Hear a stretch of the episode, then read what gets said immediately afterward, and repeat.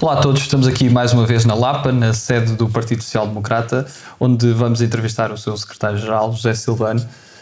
Bem-vindo, Sr. Obrigado deputado. também, muito obrigado.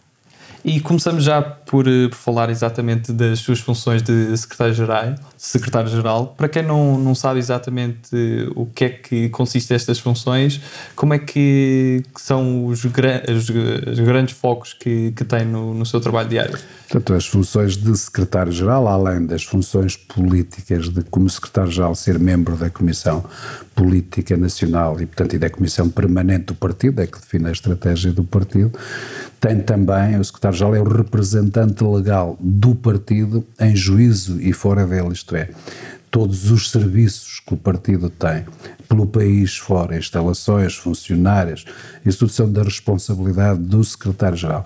Toda a gestão do partido anual é do secretário-geral, as contas, as, as receitas, as despesas, é do secretário-geral também, e toda a logística administrativa, financeira, jurídica, de apoio a candidaturas, a eleições, a, a, à estrutura em si, portanto, é a responsabilidade do secretário-geral. Portanto, que além da função política, por ser membro da Comissão Política Nacional, tem também uma função administrativa e financeira de gestão do próprio partido a nível nacional. E como é que é uma semana normal na sua vida? É uma semana de começar, eu levanto muito cedo, é um hábito de, já da Câmara de Mirandela, eu chegava à Câmara às 8 da manhã, tanto que é a hora que eu saio de casa, depois venho a pé propositado, passo, também moro perto, para vir um bocado a, a, andar um bocado, como se costuma dizer. Chego aqui por volta das oito e meia e saio daqui às oito e meia ou nove da noite para jantar. É esse. Fora, quando não tenho reuniões ou apresentações de candidatos ou reuniões de estruturas fora da sede nacional. E divide o seu, a sua semana entre Lisboa Sim, o que me custa mais é exatamente isso. É que além deste trabalho intenso em Lisboa, pois tenho a minha família em Mirandela, sempre tive, e portanto que só vou lá ao fim de semana, normalmente ao sábado, e venho depois no domingo à noite ou na segunda de manhã, e portanto eu pelo menos em épocas de não eleições, que essas pressupõem andar pelo país todo e não há esse tempo, faço questão de ir a casa ao menos um dia por semana para estar com a família. E nasceu em Abassas, em Vila Real, e estudou lá até à quarta classe. É verdade. Como é que foi essa infância antes de, do 25 de Abril e como é que era a realidade da região?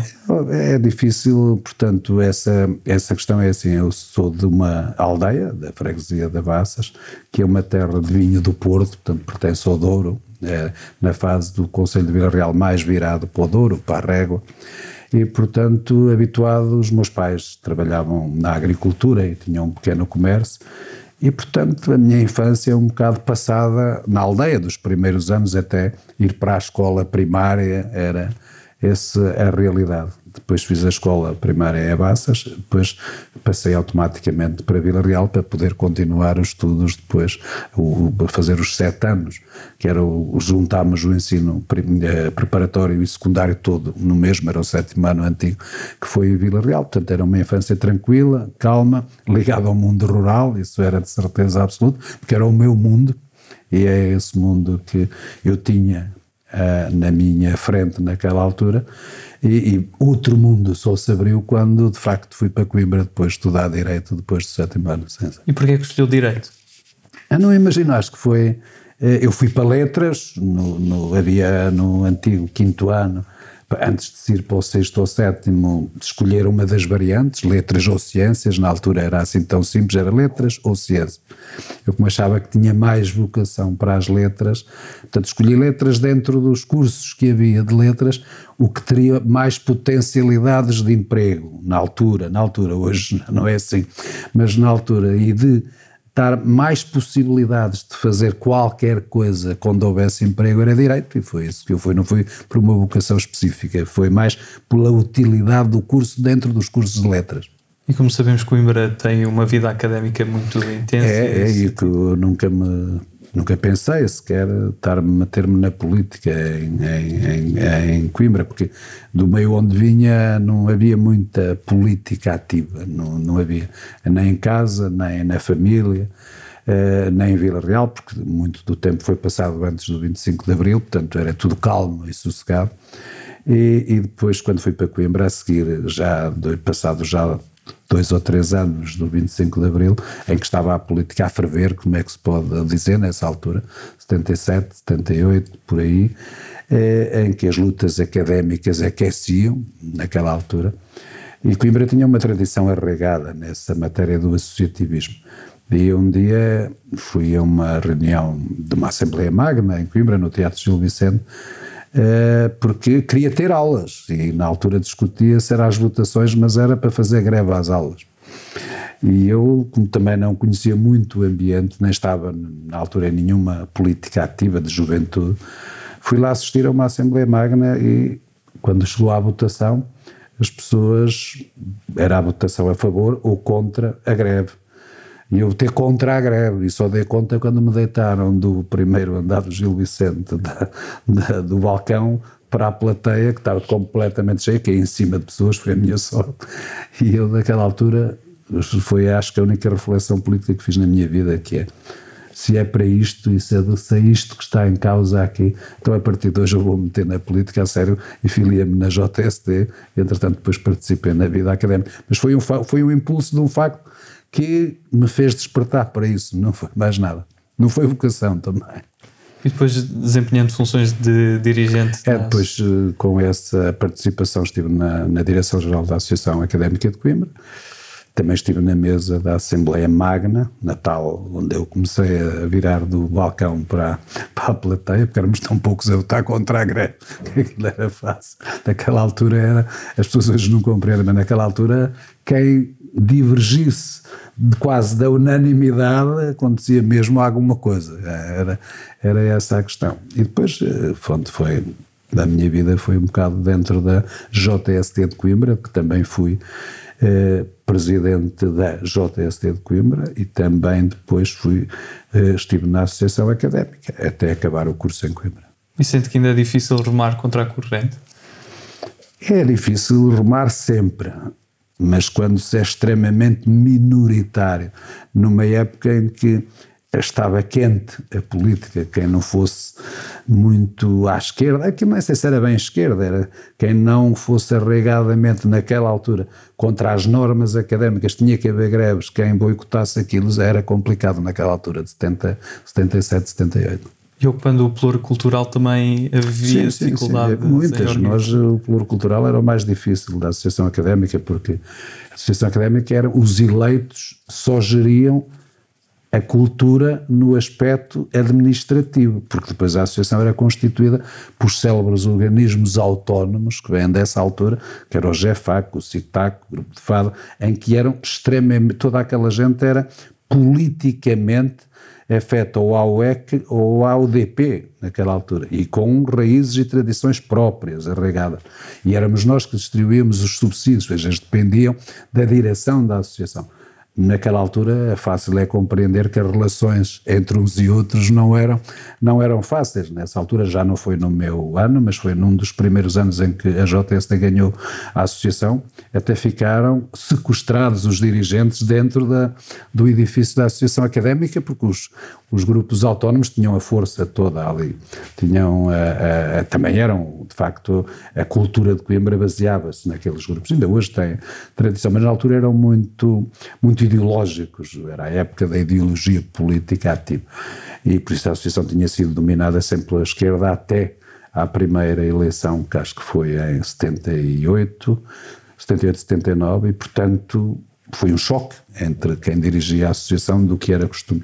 E, portanto, vieram ao de cima essas tendências naturais da ideologia daquela altura. Portanto, não era fácil gerir o setor cultural da, da, da, da Associação Académica. E em Coimbra também conhece a sua mulher e que faz mudar para é, Mirandela? É verdade, conheci em Coimbra a minha mulher, que era de Mirandela, era e é de Mirandela, e, portanto, é tu traz os montes, Vila Real e Mirandela são 60 km também, aquilo não é, não é muito distante. Mas eh, quando eu conheci, depois me casei, eh, fiquei em Mirandela, na terra dela, onde fiz o estágio da advocacia e depois continuei através da Câmara Municipal e do partido na Câmara Municipal, que na altura também era o PSD, acabar por participar ativamente na política e fixar-me a minha vida toda até vir para a Assembleia em Mirandela. A minha terra hoje é mais Mirandela do que a Vila Real por causa disso mesmo. E teve cerca de 16 anos como Presidente da, sim, da sim, Câmara. Da Câmara Municipal. O que é que o marcou mais e quais é que foram os momentos mais desafiantes de, dos seus vários mandatos? Da Câmara? Da Câmara. Eu, em Mirandela, eu, em termos de Câmara, a mim cativa-me duas coisas e acho que foi isso que faz os resultados eleitorais. É claro que a obra conta, claro que a personalidade conta, conta tudo para ganhar umas eleições.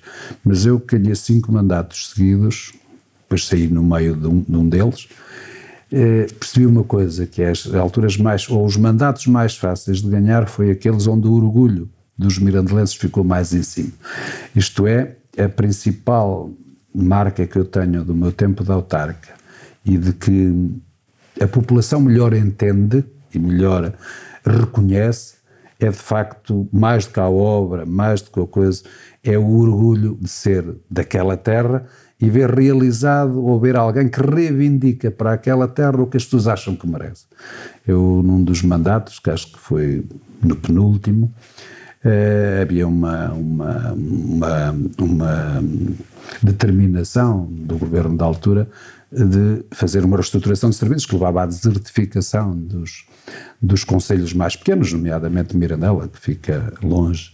E então era tirar a maternidade, tirar a urgência médico-cirúrgica e, e acabarem com a linha do TUA. Foi tudo na mesma altura. E eu consegui, misturando as três situações, fazer um, um, ato de reivindicação que demorou mais de três ou quatro meses, onde a população toda veio à rua com cartazes próprios e tudo, e de facto senti uma cidade inteira à volta do orgulho de ser Mirandela e de querer as coisas que acham que tinham direito. E isso no final do mandato deu-me uma das melhores votações de sempre na Câmara de Mirandela, isto é, eh, cheguei à conclusão de que às vezes a argamassa que cimenta a relação entre o eleito e o eleitor não é bem só o fazer, as pessoas dizem que é só o fazer, mas é de facto a identificação que eles têm ou não no dirigente que tem ali, no seu presidente da Câmara na altura, em que percebem que existe ali uma simbiose entre os valores culturais e aquilo que as pessoas necessitam nos serviços públicos para que o orgulho deles fique e continue a ser de, de preservado em termos de futuro.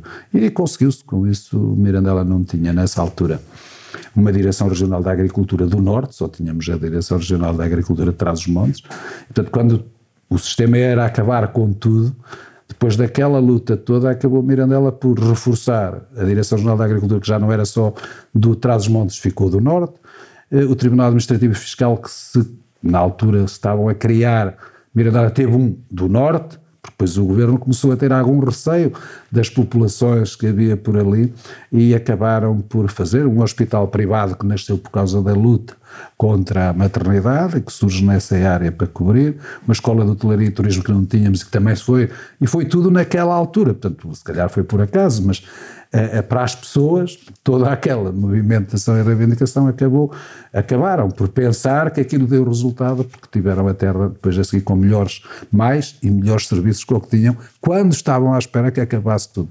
Eu acho que essa questão do orgulho das terras e da, das pessoas saberem reivindicar aquilo que as terras merecem, com governos nossos ou da oposição. Eu tive as duas, os 16 anos, passei pelos meus, pelos meus, até do meu partido e do, do partido contrário, e não foi diferente a postura de, da Câmara e do Presidente da Câmara, e por isso as pessoas, quando percebem isso, também têm uma melhor sintonia com, com o seu Presidente da Câmara. Mas foi o que marcou mais, foi isso. Fora as obras, Mirandela hoje é, é uma cidade das mais bonitas, eu sou suspeito, mas é das mais bonitas do país, ganhou vários títulos de cidade-jardim, de cidade florida, de uma terra que em termos ambientais, é uma referência nacional. Foi a primeira a ter um metro de superfície, no país só havia Porto Lisboa metro, ainda hoje não sei, sai muito mais sítios naquilo, e portanto havia alguma inovação em termos de, de fazer a diferença. E isso depois catapulta um bocado as terras para um conhecimento diferente. E ficaram também famosos uns cartazes, nomeadamente, que diziam aqui. É, foi nessas lutas, nessas, nessas, nessas, lutas. Nessas lutas que Mirandela tinha, nós éramos criativos. Eh, também tinha. Né? Eh, esta dos cartazes foi Uh, aqui termina, aqui termina o Portugal, Portugal das oportunidades, era o que ele dizia, Portugal das oportunidades, porque aquilo, a comunicação social depois descobria aquilo, lá não dizia que terminava Portugal, era o Portugal das oportunidades, portanto a partir dali era, era, era espanhol em oportunidades, mas o objetivo era esse. E outra foi, fizemos uma, na altura, uma manifestação de carros, em que tínhamos, não podíamos, não podíamos impedir o trânsito no IP4, era esse o nosso objetivo, porque a polícia estava lá toda, e a guarda nós não podíamos impedir o trânsito, para estar lá parados. Então inventamos uma coisa, é uma fila de carros enorme, com 400 ou 500 carros, em que começavam em Mirandela e circulavam, tinham que entrar na, na, na IP4, de um lado, e depois saíam no outro, para Mirandela. Ora, isto depois fechou, porque andavam assim e não paravam, e a polícia não podia fazer rigorosamente nada, mas os carros ficaram parados. Mas aquilo não havia, ninguém pedia a EP4, os carros circulavam, só que depois já não se podia seguir. Isto, isto era, naquela altura, éramos criativos, pelo menos. E essa desertificação, por exemplo, em Mirandela, os números têm, têm partido cerca de quase 10 mil habitantes no, em várias décadas. Uh, sente que, que há uma lógica sobretudo no mundo político, muito de, focada no litoral e de um esquecimento muito grande por tudo o que é o interior do nosso país? É, é no mundo político não só nacional, também é em termos locais, porque nós quando comparamos o interior com o litoral, damos, vimos essa desertificação, mas depois se for ao próprio interior, ao próprio Conselho, é, vimos a mesma, entre a cidade e o resto das aldeias. Eu, quando fui a primeira vez presidente da Câmara de Mirandela, tinha dois terços, Mirandela tem cerca de 36 mil habitantes, tinha, tinha dois terços no meio rural, um terço na cidade. Quando saí de lá como presidente da Câmara, já tinha 50-50 entre a cidade e as aldeias. E hoje já tem mais a cidade com o conjunto das aldeias. Portanto, a desertificação também se faz nos próprios conselhos. A cidade fixa aquilo que sai das, das freguesias. O que é importante é, é, pelo menos, que se fixe lá. E isso já é importante. E, e Mirandela, a cidade tem crescido significativamente, ao contrário da grande parte dos conselhos do Distrito de Bragança, são Mirandela e Bragança que se mantém ainda com uma população significativa, mas concentrada essencialmente nas, nas, nas, nas, nas sedes do, do Conselho e não no meio rural. E, portanto, a desertificação é igual. Mas eu acho que existe um, um não, não é preconceito, acho que também não vamos lá com, mas que existe uma diferenciação significativa que leva às assimetrias. Qual é? É quando o poder central fixa postos de trabalho, fábricas de, das grandes empresas no litoral. E o litoral porquê? Porque tem lá os aeroportos, tem lá os, os, os portos de mar, tem lá as estradas melhores, os nós, é, é para se ver que a IP4 foi a última estrada A4 a ser, a última autoestrada a ser construída quando devia ter sido a primeira, porque havia dificuldades de acesso. E portanto isto demonstra aqui a falta de aposta, porque depois é o ciclo vicioso. Se não há gente, não são precisas infraestruturas, se não há infraestruturas, não há, não há gente.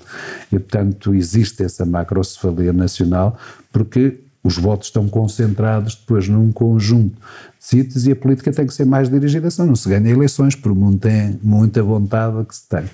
E depois também, acho que as pessoas já estão a perceber hoje, mas na altura, há uns anos atrás não percebiam, é que se houver muita desertificação, também o litoral fica mal porque depois vive pior do que vive o interior, por causa da qualidade de vida que existe. E, portanto, hoje acho que as pessoas já são mais sensíveis a estas problemáticas da sustentabilidade e da qualidade de vida.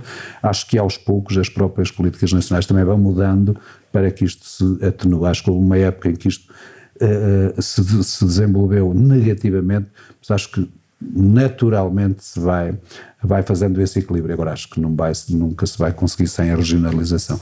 Eu sou insuspeito porque o PSD fez, quando foi o primeiro referendo da regionalização, foi contra, e eu fui a favor, em Trás dos Montes, a favor da regionalização. Tive um processo disciplinar mesmo no próprio partido na altura, porque eu acreditava que era a única forma de poder dar o salto. Eh, muitos já evoluíram nesse sentido, embora ainda não esteja na ordem do dia, mas eu acho que isso só se consegue quando de facto houver regionalização, porque aí a região tem muito mais força para reivindicar do que os conselhos, porque os conselhos depois, eu sou presidente da Câmara de um conselho, mas é do meu. Eu se não fizer um bom trabalho no meu, não sou eleito e não tenho noção nenhuma de fazer depois investimentos que façam com que vários conselhos se unam, porque o Presidente da Câmara só é eleito naquele, e se não lutar por aquele, e se disser que devia ficar o investimento no, no outro, porque eu já tenho este, perde as eleições. E, portanto, este sistema é, por ele próprio, é, é, é fazedor de assimetrias. Porque eu, se não ganho o meu conselho, não tenho, eu até posso perceber que o meu, a minha região precisa de desenvolvimento articulado. Eu, se já tenho uma piscina, porque é que se vier um pavilhão não há de ir para o outro, articulado há para todos. Mas se eu não reivindicar para o meu, a seguir perco as eleições, por isso só os presidentes de Câmara resolvem o problema e foi eleito em 2015 por Bragança deputado e uhum. agora em 2019 por Lisboa, também deputado à Assembleia da República. E levaram-me a mal imensamente, porque eu já nem podia ir a Bragança nessa altura, ou a Mirandela, porque as pessoas achavam que eu tinha trocado Bragança por, por Lisboa, ou o distrito de Bragança por Lisboa. Não, pois é verdade que eu continuo a, a residir em Bragança, em Mirandela neste caso, e vou lá, e gostaria, continuaria a gostar de ser deputado em Mirandela, só que não podia enganar a, a minha gente, que era eu não podia fazer uma campanha eleitoral, porque na altura, além de secretário-geral, era diretor de campanha das legislativas do Dr. Rui Rio. E eu não tinha nenhuma hipótese, durante três, quatro meses antes das eleições, ir ao meu distrito.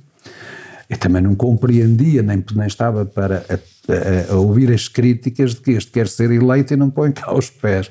E, portanto, era mais fácil ser em Lisboa para cumprir este objetivo do que ser em, em Bragança para, com este engano de nem sequer fazer campanha. E, portanto, como estava todo o trabalho centrado aqui no país, foi mais fácil ser candidato em Lisboa, porque tem muitos deputados e não se conhecem tanto, do que em Bragança, que tinha, elege dois do PSD e um do PS, onde as pessoas são conhecidas. E, portanto, a forma que fiz foi: eu não vou prejudicar o meu distrito, meto na mesma os dois deputados.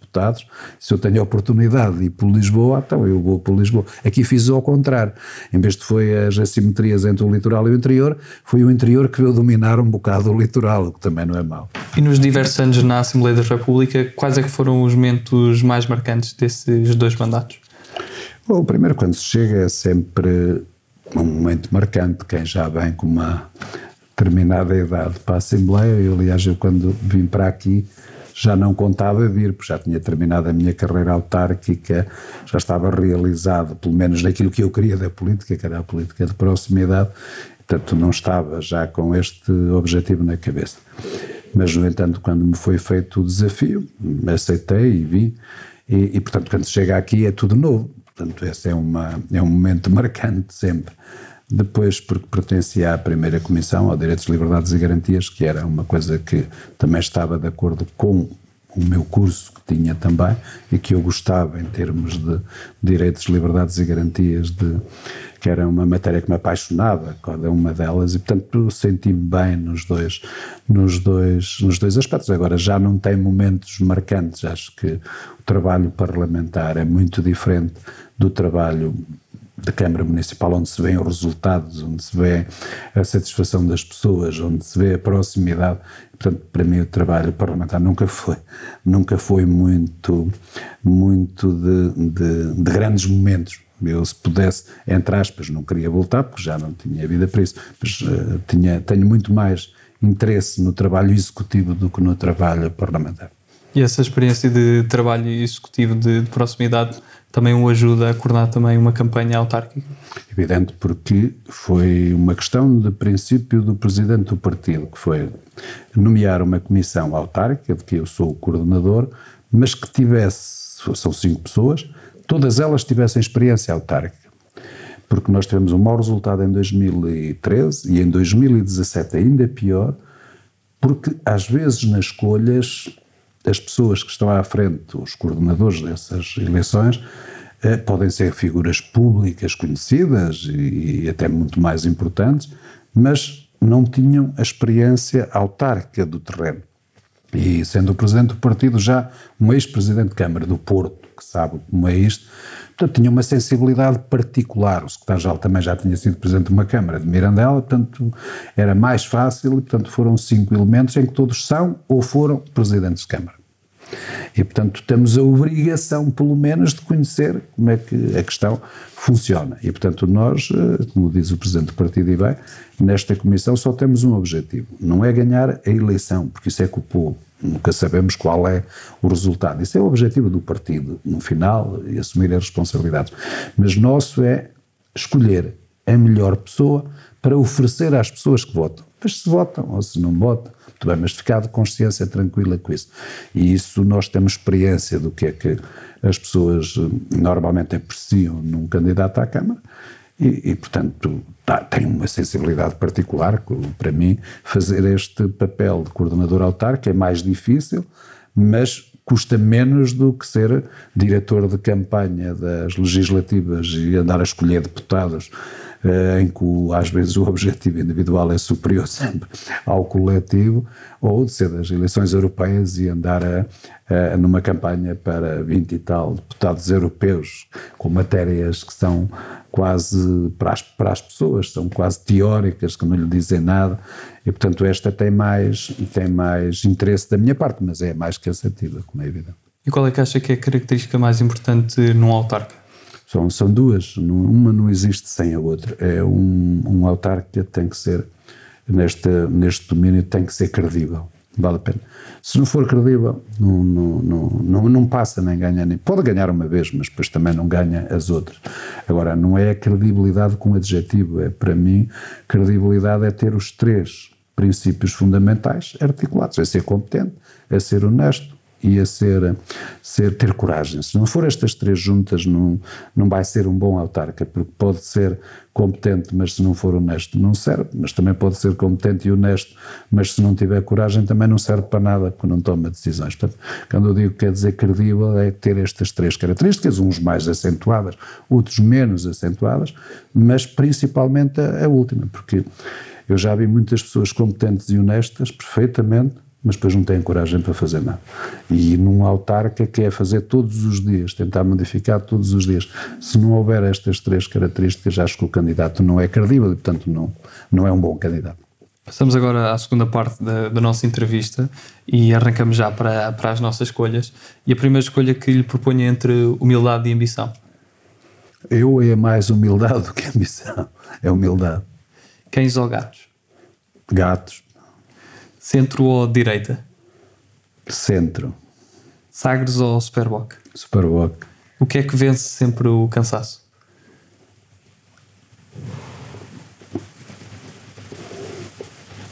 É, para mim é, é a realização pessoal.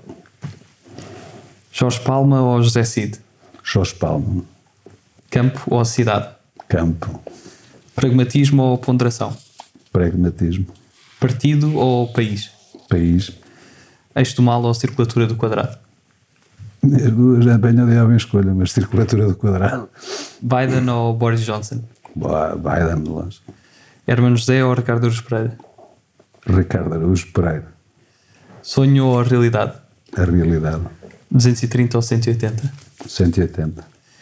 E se tivesse a oportunidade para convidar uma pessoa com quem nunca tenha almoçado por eh, nomeadamente por admirar, seja ela personalidade nacional ou internacional, quem é que seria essa pessoa? Mas dos, pode ser. Uh, fora, fora, do mundo da política dentro, também, do, de onde quiser. Barack Obama. E qual é que seria o prato principal? Cozida à portuguesa, era a única que podia ser. E qual seria a primeira pergunta que lhe fazia? Se depois de ser presidente dos Estados Unidos continuava com o mesmo sonho para a América. E qual é aquele país que nunca visitou e gostaria mesmo de visitar? A Birmânia. E tem assim algum livro preferido, alguma obra literária? Tenho, tenho um que já li, sei lá, sete, oito, nove vezes, que são Os Maias do Essa de Queiroz, continuo a ler aquilo. E em termos de filmes? Em termos de filmes, gostei imenso do Oficial e Cavalheiro da minha juventude, porque acho que mostra as duas partes de levar a vida muito mais despreocupada e com algum encanto que eu lhe chamo charme nesta idade, mas não. E no mundo da música? No mundo da música gosto imenso de música clássica, sou apaixonado por Pavarotti, as minhas campanhas em Mirandela tinham sempre uma música do Pavarotti. E qual é, qual é o seu maior sonho? O maior sonho é chegar aos 70 anos, já só faltam seis, não é? Mas chegar aos 70 anos e poder dizer agora vou descansar e ninguém mais me chatear da cabeça. E até lá, se o PSD ganhasse as eleições, admitiria fazer parte do... Só até aos 70. Só até aos 70? Só até aos 70. E qual é para si o acontecimento mais marcante da, da nossa história? Da, da, história de Portugal, ou do, para mim, a grande, é, são os descobrimentos, é a grande, o grande, a grande mudança da nossa história. E agora passando a um conjunto de, de, palavras soltas, que peço que me diga o que é que associa esta palavra ao conjunto de palavras. A primeira são um conjunto de palavras, aqui termina Portugal. É a Mirandela. Então. Bloco Central.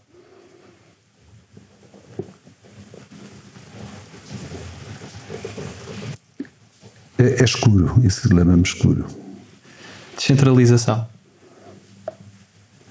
Essa era uma boa surpresa. Transmontano. Caráter. Autárquicas.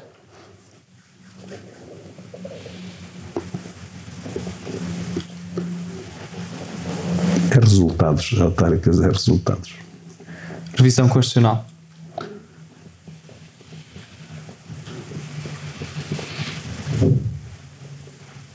Minimalista. Sondagens.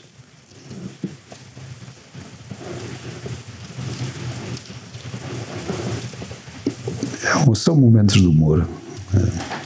Conquistas. Conquistas são desejos. Saudade. Saudade são lágrimas, isso. Família. Coração, pá. O que é que o mundo político e aqueles que exercem funções públicas poderiam fazer melhor para que houvesse mais confiança por parte dos cidadãos?